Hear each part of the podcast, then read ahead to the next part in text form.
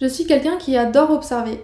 Et comme j'observe et j'analyse beaucoup, j'arrive à déceler des petits détails que personne ne voit. C'est donc en observant mon fil d'actualité Instagram et en remarquant des erreurs récurrentes que m'est venue cette idée d'épisode. Et comme j'aime partager des astuces qui peuvent t'aider à mieux communiquer, je me suis dit que ce serait intéressant de t'en parler ici plutôt que de tout garder pour moi. Donc si le sujet t'intéresse, je t'invite à écouter la suite.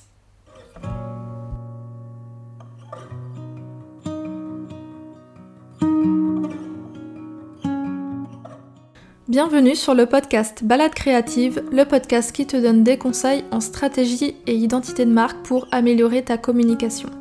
Je m'appelle Julie, je suis designer spécialisée en identité de marque et ma mission est de t'aider à raconter ton histoire et à toucher plus de clients grâce à une image de marque intuitive et poétique.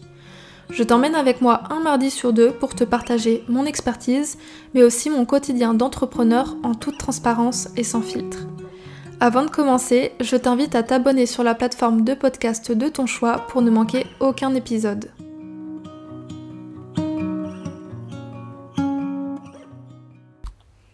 Dans l'épisode précédent, on parlait de comment utiliser Instagram pour trouver des clients. Si jamais tu l'as pas écouté, c'est l'épisode 06 et il est disponible dans les notes du podcast. Mais aujourd'hui, on se retrouve pour parler des 4 erreurs que tu fais avec ton feed Instagram et surtout comment les corriger.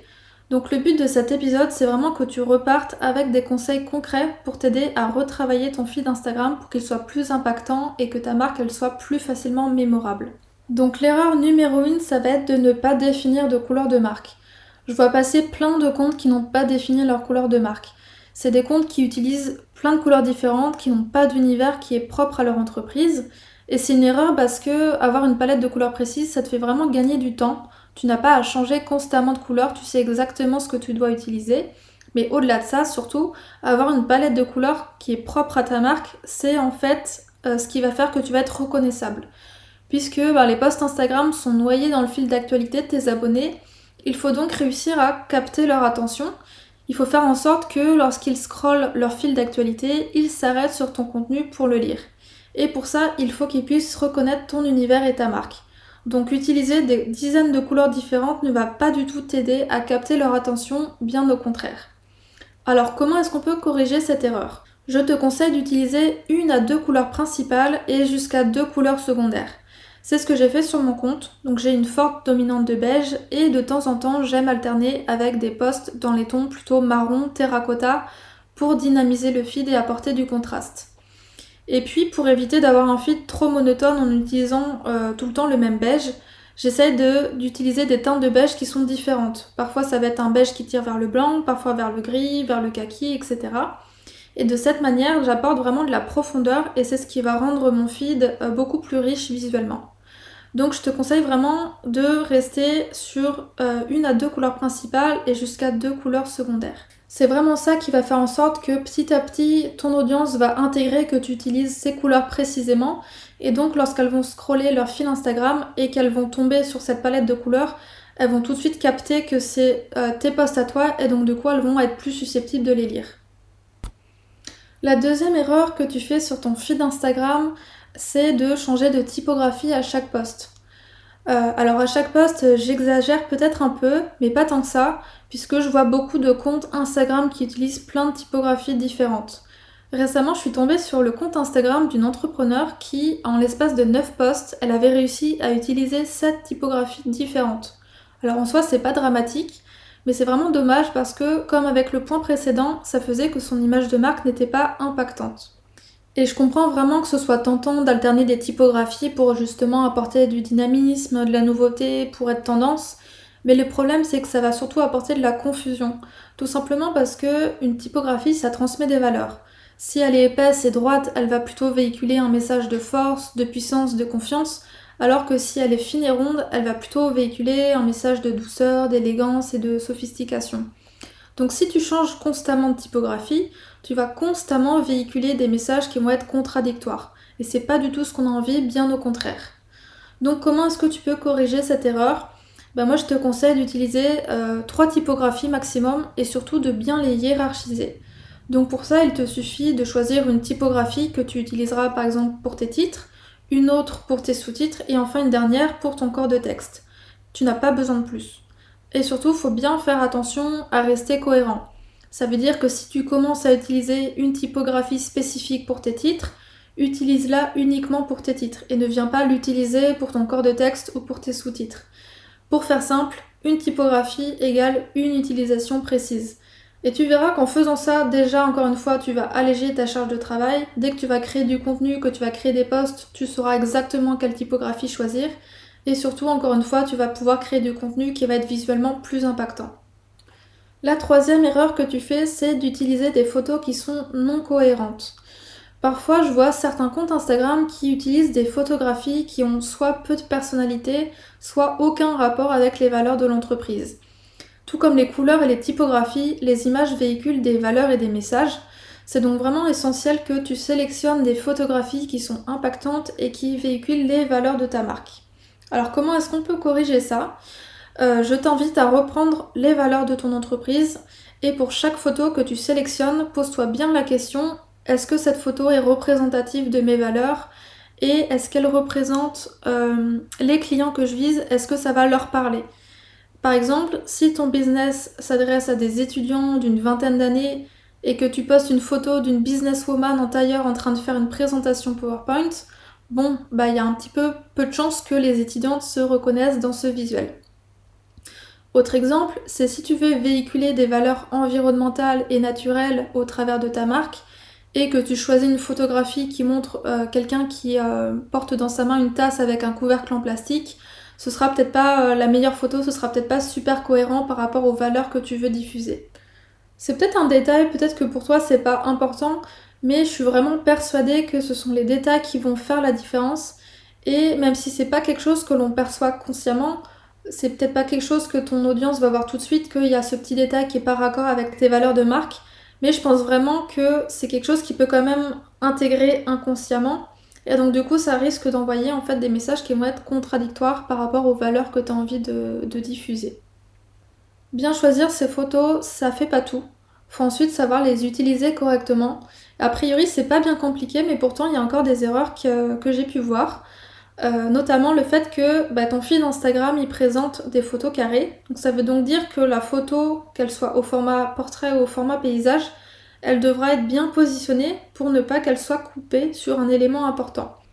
Je sais que ça peut paraître bête ce que je suis en train de dire, mais euh, ça arrive souvent que je vois des comptes de personnes qui postent par exemple une photo d'eux euh, au format portrait, et en fait lorsqu'elle va être visible sur le feed, donc elle va être en entière, donc elle sera bien, mais par contre, sur la miniature, ben, il y a un bout du visage qui va être coupé et du coup, bah, c'est un petit peu dommage quand même, notamment quand on prend le temps de prendre des belles photos.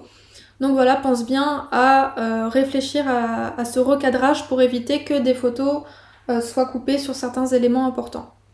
Et pour finir sur les photographies, un autre point important, c'est que si tu veux écrire du texte sur une photo, surtout, surtout, ne recouvre pas toute la photo de texte. Déjà parce que ça va être illisible et aussi parce que ta photo va perdre tout intérêt. Elle sera noyée par ton texte. Donc superposer du texte sur une photo, c'est ok, c'est possible, mais attention à bien écrire un texte qui soit court et surtout à le positionner sur une partie de la photo qui est vide. Euh, ça encore une fois, euh, il y a plusieurs comptes Instagram qui mettent des photos, euh, par exemple, de femmes super contentes, et par-dessus mettre une citation, mais qui va prendre tout euh, le poste, ce qui fait qu'au final, euh, ben, la photo elle sert à rien puisqu'elle va être cachée par le texte. Donc voilà, c'est des petits conseils comme ça euh, qui paraissent tout bêtes mais pourtant qui vont vraiment faire la différence. On passe maintenant au quatrième point, donc la quatrième erreur que tu fais avec ton feed Instagram, c'est de ne pas structurer ton feed. Il y a certains comptes Instagram où j'ai vraiment l'impression qu'ils utilisent une nouvelle mise en page à chaque poste. Il n'y a aucune règle, il n'y a aucune consistance.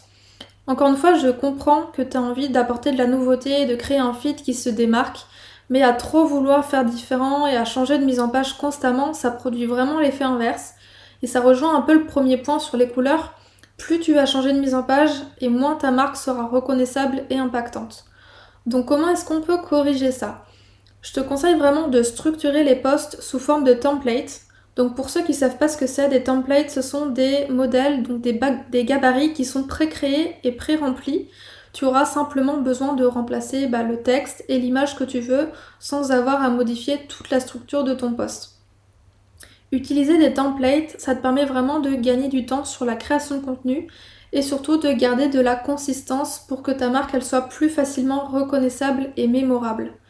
Par exemple, tu peux créer un modèle de template pour tes carousels, un modèle pour euh, créer une citation, un modèle pour partager un nouvel épisode de podcast si tu en as un. Bref, tu peux vraiment créer autant de modèles que tu as de thématiques euh, que tu abordes sur Instagram. Généralement déjà avec 4-5 modèles, tu couvres une bonne partie de tes posts récurrents. Attention quand même à, être bien cohérent dans les templates que tu crées. Il doit vraiment y avoir un fil conducteur. Donc si par exemple tu choisis de, je sais pas, présenter ton texte dans un encadré avec des coins arrondis, vérifie bien qu'à chaque fois que tu vas créer un encadré, peu importe le type de template que tu fais, vérifie bien qu'il y ait, euh, que ce soit un encadré avec des bords arrondis, encore une fois pour vraiment garder de la consistance, de la cohérence sur ta mise en page.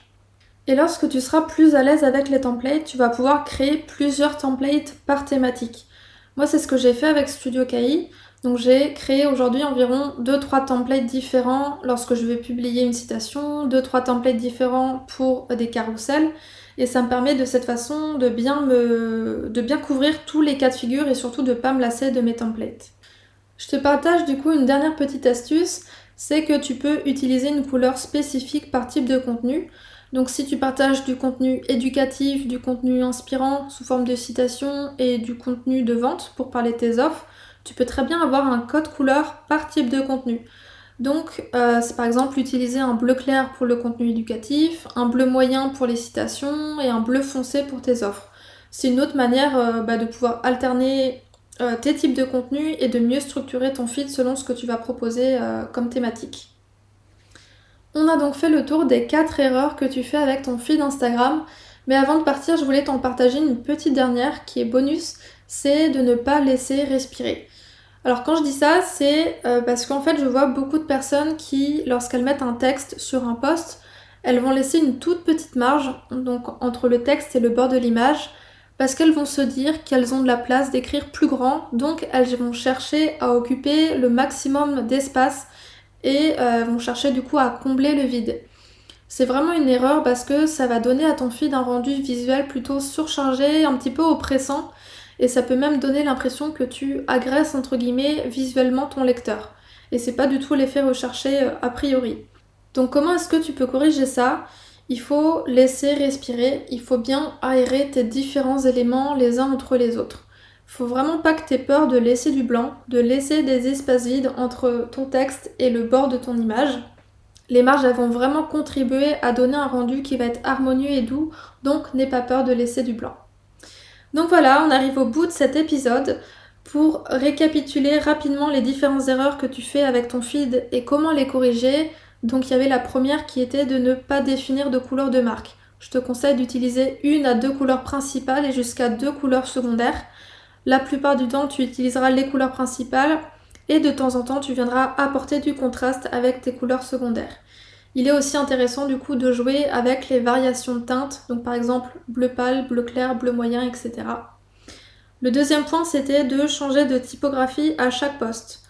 Le conseil, c'était d'utiliser trois typographies différentes et de bien les hiérarchiser. Donc ça veut dire sélectionner une typographie pour tes titres, une autre pour tes sous-titres et encore une autre pour ton corps de texte et de se tenir à cette organisation pour être vraiment consistant. Le troisième élément, c'était d'utiliser des photographies non cohérentes.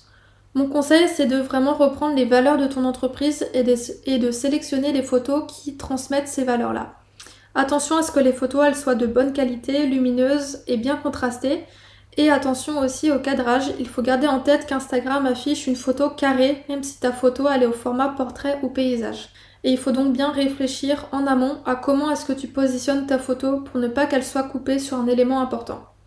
Le quatrième élément, c'était de ne pas structurer ton feed. Mon conseil, c'est de créer des templates, donc des modèles de posts selon le type de contenu que tu publies. Donc ça te fera vraiment gagner du temps et ça te permettra d'avoir une image de marque qui est cohérente et impactante.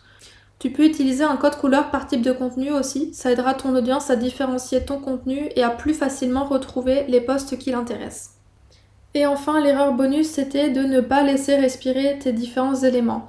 Mon conseil, c'est de vraiment penser à laisser de la marge, laisser du blanc autour de tes textes, de tes images, pour laisser respirer ton poste. Ça va vraiment permettre de créer un rendu qui est beaucoup plus harmonieux et beaucoup plus doux. Et voilà, on arrive à la fin de cet épisode. J'espère qu'il t'a plu et que ça va te motiver à travailler ton fil Instagram. Si jamais tu mets en place des changements suite à ces conseils, n'hésite pas à me le dire sur Instagram en me taguant sur tes posts et tes stories pour que je puisse voir le résultat final. Je t'invite également à me suivre puisque je partage régulièrement des astuces pour t'aider à améliorer ton image de marque et à faire grandir ton business. Donc si tu veux me suivre sur Instagram, c'est studiokai. Et je te dis donc à très bientôt dans un nouvel épisode.